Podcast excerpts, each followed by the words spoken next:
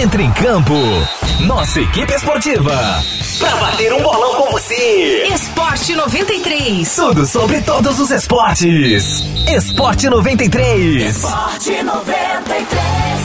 Fala aí pessoal, beleza? Quarta-feira, 29 de julho. Continua aí na sintonia para acompanhar as novidades do mundo esportivo. Eu sou Rafael Lima e o Esporte 93 tá no ar. Esporte 93. A Federação Roraimense de Futebol e os representantes dos cinco clubes que disputam o campeonato estadual deste ano se reuniram nesta terça-feira para discutir o retorno do futebol aqui em Roraima. Após o encontro, ficou acertado que a possível data de retomada do estadual em Roraima seja no dia 10 de outubro. Apesar de estipularem um possível retorno do Campeonato Roraimense para essa data, o martelo deve ser batido após a definição da participação do Baré na fase preliminar da Série D, para que não haja conflitos nas datas das partidas tanto da Série D quanto do estadual, até porque, além do Colorado, Roraima tem outro representante garantido na competição nacional, que é o São Raimundo. Uma das consequências da paralisação por conta da pandemia foi o fato dos clubes terem que dispensar seus elencos. Mas o presidente do Gás, Jander Cavalcante, afirma que para essa retomada, a expectativa é de ter pelo menos 90% do grupo que liderava e que já estava classificado para a final do Campeonato Roraimense. A gente dá para manter um pouco esse elenco aí sim, dá para manter praticamente 90%. A gente sabe que pode ocorrer uma baixa ou outra ali, devido a ao tempo do campeonato que vai se iniciar em outubro. Sabemos que temos outras competições ali, o mercado, né, ele está todo tempo ali, não para.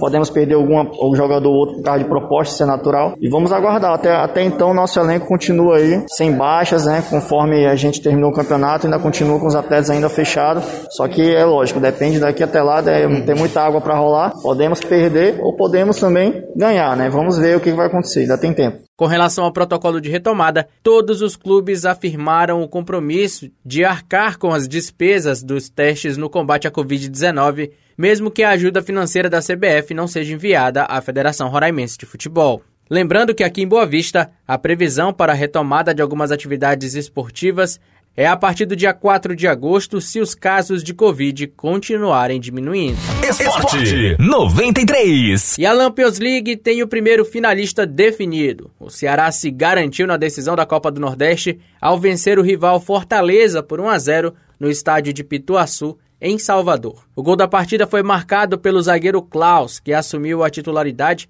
após a expulsão de Luiz Otávio nas quartas de final. Agora, o Ceará tenta repetir o feito de 2015, quando conquistou o Nordestão de forma invicta.